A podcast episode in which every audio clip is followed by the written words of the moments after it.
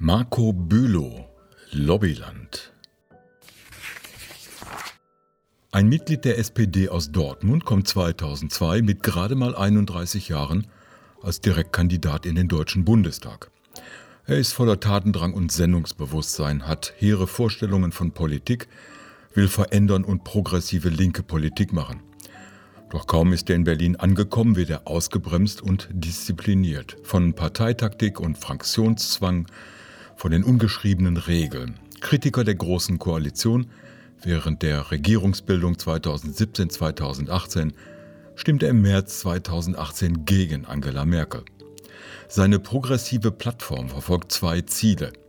In einem linken Bündnis die SPD zu erneuern und gegen die soziale Ungleichheit in Deutschland anzugehen. 5000 Menschen unterschrieben seinen Aufruf, rund die Hälfte SPD-Mitglieder die andere Hälfte Mitglieder in anderen Parteien oder parteilos. Doch er scheitert. 2018 tritt er aus der SPD aus. In seinem Buch Lobbyland erzählt er seine Geschichte von seinen Erlebnissen in der Politik und erklärt seine Sicht auf den deutschen Politikbetrieb. Da ich bisher nicht gehört habe, dass jemand gegen diese Aussagen geklagt hätte, ist unsere Demokratie wohl weniger von der AfD oder von Verschwörungserzählern bedroht, sondern eher durch das Treiben unter der großen gläsernen Kuppel am Platz der Republik I. Was Bühle aufzeigt, ist kein Problem der SPD. Es ist eine Entwicklung der letzten 30 Jahre. Von einer Zeit, als sich noch 80 und mehr Prozent der Wahlberechtigten an der Bundestagswahl beteiligten. So war die Wahl 2021 mit 76 Prozent Beteiligung bei den Wahlen schon fast wieder ein Highlight. Jedoch dort, wo die Menschen am meisten von der Politik betroffen sind, in den Kommunen, gingen im Dortmunder Norden, Bülows Wahlkreis, nur ein Viertel der Leute zur Wahl. Die SPD, die dort immer gewinnt, hatte somit nur ein paar tausend Wähler der 40.000 Menschen in diesem Bezirk. Wie repräsentativ ist die Politik dann überhaupt noch? Gar nicht mehr, schreibt Bülow. Im Bundestag sind praktisch keine Menschen mehr zu finden, die nicht über einen Hochschulabschluss verfügen, die nicht elitären Berufsgruppen wie Anwälte oder Beamten angehören. Das Parlament repräsentiert die Bevölkerung schon lange nicht mehr. Erschwerend kommt hinzu, dass Parlamentarier eben nicht, wie das Grundgesetz es will, nur ihrem Gewissen verpflichtet sind. Fraktionszwänge, Karriereplanungen und Parteipositionen geben den Abgeordneten vor, was sie zu meinen haben. Was Bülow am meisten erschüttert hat, waren die unzähligen Terminanfragen von Lobbyvertretern, kaum dass er im Bundestag saß.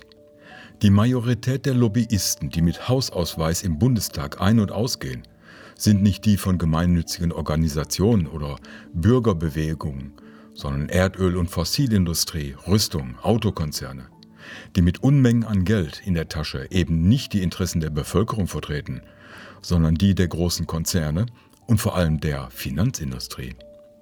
Die Lobbyisten sind ein Staat im Staat geworden. Für Gemeinwohl stehen sie nie. Abgeordnete werden großzügig durch Spenden und Events unterstützt. Vor allen Dingen werden sie entlastet, indem Anwälte und Agenturen gleich für sie die Gesetze schreiben, die sie betreffen. Nach dem Ausstieg aus dem Bundestag oder möglichst schon ein Jährchen zuvor gibt es dann ein heimeliges Plätzchen an den Honigtöpfen der Industrie zur Belohnung. Fazit ist, dass unser Parlament nichts weniger vertritt als die eigentliche Bevölkerung. Weder repräsentiert es sie, noch dient es ihren Zwecken und Bedürfnissen, noch interessieren die Parlamentarier die Wähler. Außer eben alle paar Jahre, wenn es gilt, sein Kreuzchen zu machen. Hätte man diese Dinge insgesamt nicht schon anderswo gelesen, könnte man nur erschüttert sein. Das Buch zeigt noch einmal deutlich, dass unsere Demokratie schon lange defekt ist sich die Politik verselbstständigt hat, sich selbst versorgt und eventuelle Skandale als Einzelfälle abtut. Falls da mal jemand nicht aufpasst wie Andrea Scheuer, Philipp Amthor oder die Profiteure der Maskenknappheit. Sie schreibt Gesetze für sich selbst, gibt sich ihre Regeln selbst und sollte da mal tatsächlich ein Lobbyregister unvermeidlich sein, wird es bis zur Überflüssigkeit verwässert.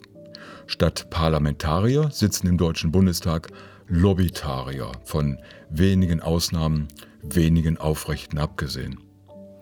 Nun ist das insgesamt nichts wirklich Neues, was Bülow da schildert, aber er fasst es in seinem Buch zusammen, was ein erschreckendes Bild ergibt, zumal es von jemandem kommt, der schon lange in diesem Betrieb zu Hause ist. Es ist auch nicht unplausibel, irgendwie hat man das alles schon lange geahnt.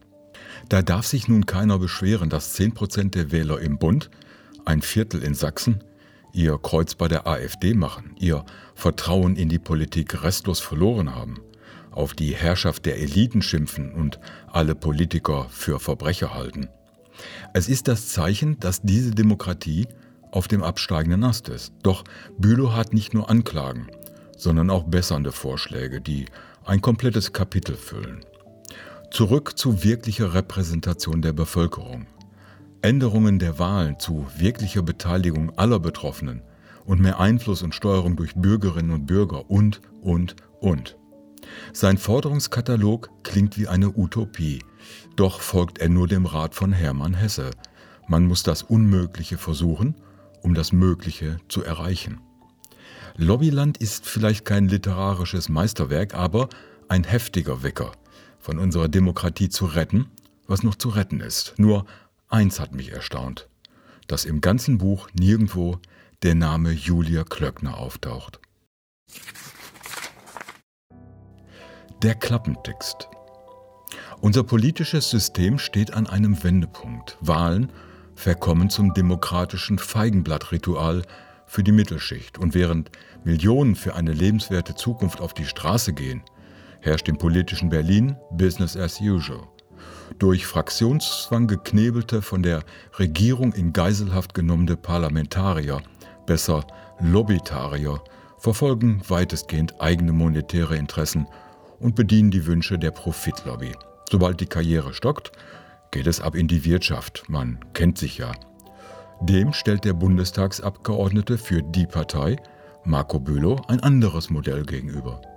Es umfasst Parlamentarier, die, wie es das Grundgesetz vorsieht, nur ihrem Gewissen gegenüber verantwortlich sind und sich an einen strengen Kodex für Transparenz halten, neue offene Parteien sowie Räte und Plattformen, in denen Bürger sich engagieren und bestimmen. Martin Sonneborn sagt dazu, wenn es in der SPD mehr Menschen wie Marco Bülow gäbe, hätten wir die Partei niemals gründen müssen.